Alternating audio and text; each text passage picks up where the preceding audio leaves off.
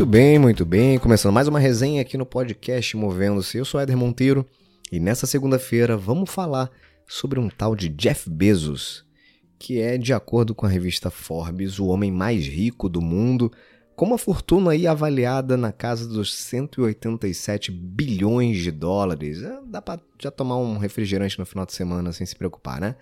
Essa fortuna aí tem a sua origem na Amazon, o Jeff Bezos é fundador e CEO da Amazon, uma das maiores empresas de tecnologia do mundo, e muita gente se pergunta o que, que diferencia um cara como o Jeff Bezos de nós, seres normais, além da fortuna dele, é claro, né? Quais os comportamentos, que tipo de atitude ele carrega ou carregou, tem carregado ao longo da vida? E como é que eu posso, de alguma maneira, buscar inspiração em uma pessoa que é, assim como ele, fora da curva?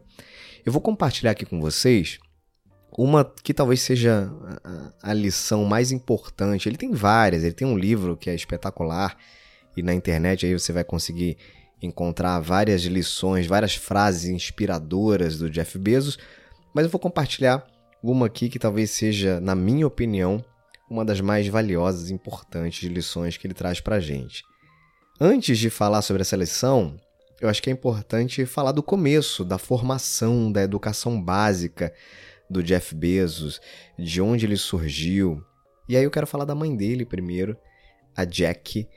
A mãe do Jeff Bezos teve ele quando ela tinha 17 anos de idade, o que foi muito impopular lá em Albuquerque, nos Estados Unidos, em 1964. O pai dela, inclusive, teve que negociar com o diretor da escola onde ela estudava para deixar é, que ela terminasse o ensino médio ali antes de se matricular no colégio noturno. E ela, nesse colégio noturno, quando ela começou a estudar nessa, nessa fase já, nessa segunda fase da vida dela, depois de ter um filho, ela ia com duas mochilas. Uma que tinha os livros da, do colégio e a outra com as fraldas, mamadeiras, os brinquedos do Jeff, porque ele ia com ela. O pai dele, o pai do Jeff Bezos, foi embora de casa um ano depois que ele nasceu, uma cena muito comum no cotidiano de várias famílias, infelizmente. E naquela época, ser mãe solteira e ser filho de pais separados né, eram condições muito desprezadas pela sociedade americana, talvez não só americana, mas em muitas outras sociedades do Ocidente, do Oriente, enfim.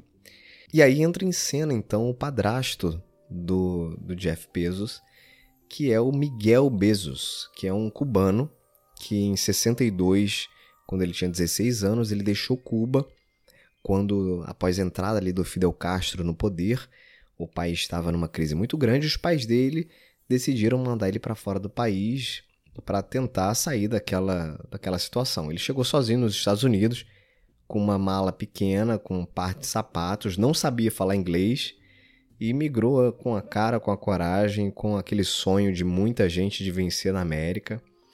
Ele passou um tempo em um campo de refugiados, não teve muita oportunidade, até porque não falava o idioma local, não falava inglês, mas ele teve uma coisa muito importante que foi a pressa em melhorar de vida.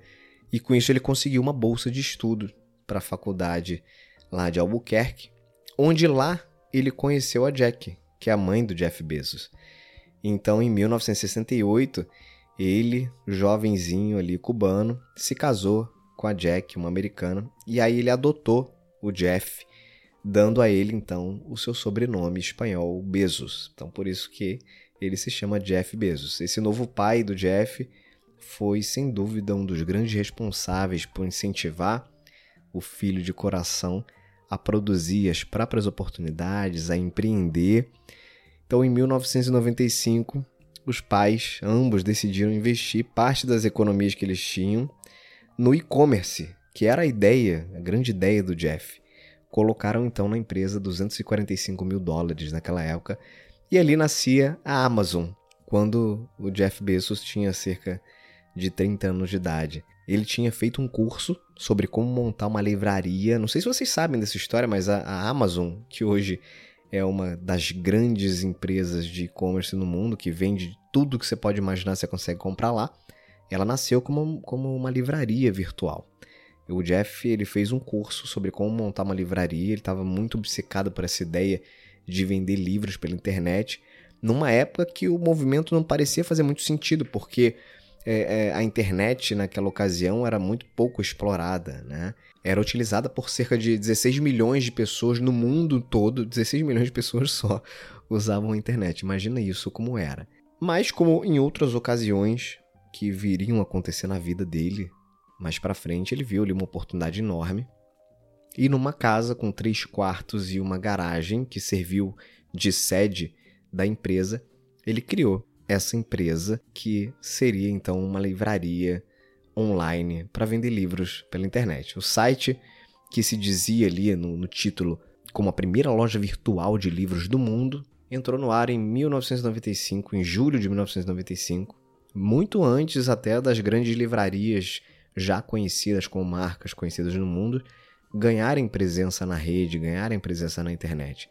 Com uma política muito forte de descontos agressivos, a Amazon muito rapidamente começou a fazer o seu nome, começou a incomodar essas grandes empresas, essas grandes livrarias, e aí seus milhões de títulos disponíveis para que as pessoas pudessem escolher comprar, o Jeff Bezos começou então a formar a maior livraria do mundo.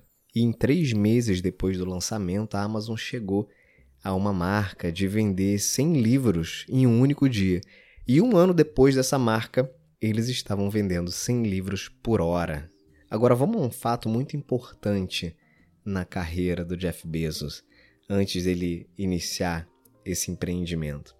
Esse fato foi a saída dele de uma empresa de investimento onde ele trabalhava em Nova York. E em 94, em 1994, ele conversou com o chefe dele na época sobre a ideia da Amazon, que seria para ele a maior livraria do mundo, e o chefe dele então falou assim: Jeff, é o seguinte, cara, eu acho que essa ideia é muito boa, mas é uma ideia muito boa para uma pessoa que não tem um bom emprego como você tem, cara. Você aqui está muito bem empregado. Né? É claro que é mais fácil buscar um empreendedorismo quando você não tem muita coisa a seu favor, quando você não tem um salário confortável, cobiçado, de seis dígitos e, e que vai aumentando com o tempo, né? E aí o Bezos disse algo que até hoje impulsiona muito as suas decisões, e essa então é a grande lição que eu trago para esse nosso papo aqui.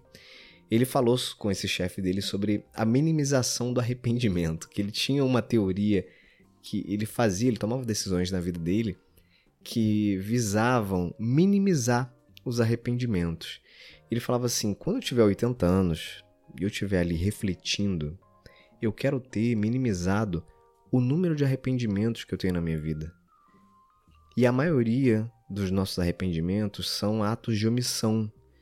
As coisas que a gente não tentou, os caminhos que a gente optou por não percorrer. E essas coisas são as coisas que nos perseguem ao longo da vida. E com essa premissa, com essa atitude de vida, ele de fato pediu demissão e seguiu nessa aposta de montar a sua livraria virtual, que hoje é essa empresa que todo mundo conhece e usa e compra, inclusive.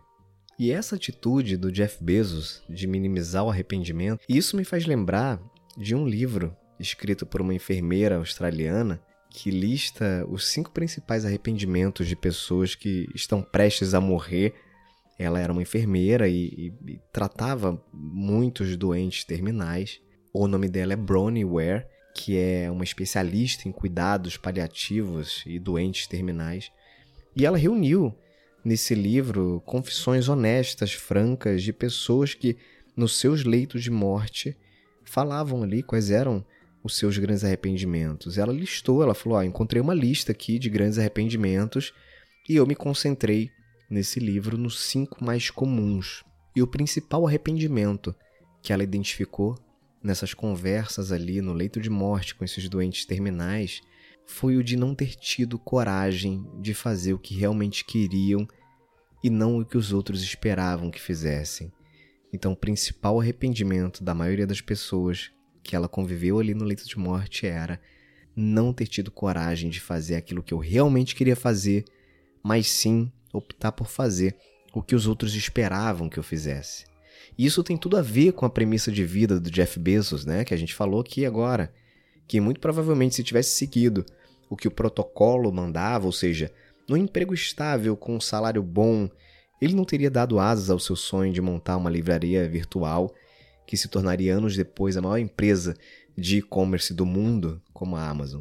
E isso, gente, não tem necessariamente a ver com ficar rico, bilionário, como é o caso do Bezos. Tem a ver com ter realização profissional naquilo que de fato é a sua maior fortaleza, é o seu dom, seja para montar um empreendimento, seja para se destacar na iniciativa privada, onde você trabalha, enfim, sendo um profissional de sucesso e de referência na sua área de atuação. Então, essa é a mensagem que eu queria deixar nessa resenha de hoje para vocês, nesse bate-papo aqui de hoje, dessa segunda-feira. Se é que você está ouvindo isso na segunda-feira, lembrando que a resenha no podcast Movendo-se vai ao ar toda segunda-feira às 7 da manhã e às quartas-feiras, também às 7 da manhã, tem um bate-papo com algum convidado que conta um pouco da sua trajetória, da sua experiência, da sua história e nos inspira com alguns insights algumas dicas sobre como é que a gente olha e ressignifica o trabalho na nossa vida, a nossa carreira, as nossas escolhas, enfim. É para isso que esse podcast existe, é para isso que eu tô aqui trocando essa ideia com vocês. E, aliás, trocando essa ideia não, né? Porque acaba que o mundo do podcast ele é um pouco ingrato nesse sentido, porque é uma via de mão única praticamente. Então, se você puder contribuir com alguma devolutiva sobre o que você achou dessa conversa, sobre o que você achou dessa resenha e dos conteúdos, enfim, que você tem ouvido por aí, dá um sinal de fumaça, comenta lá nas redes sociais, comenta lá no Instagram do arroba Movendo-se. Então, se você ouviu a resenha, vai lá no Instagram, faz um comentário, crítica, elogio, sugestão, enfim, aquilo que você quiser.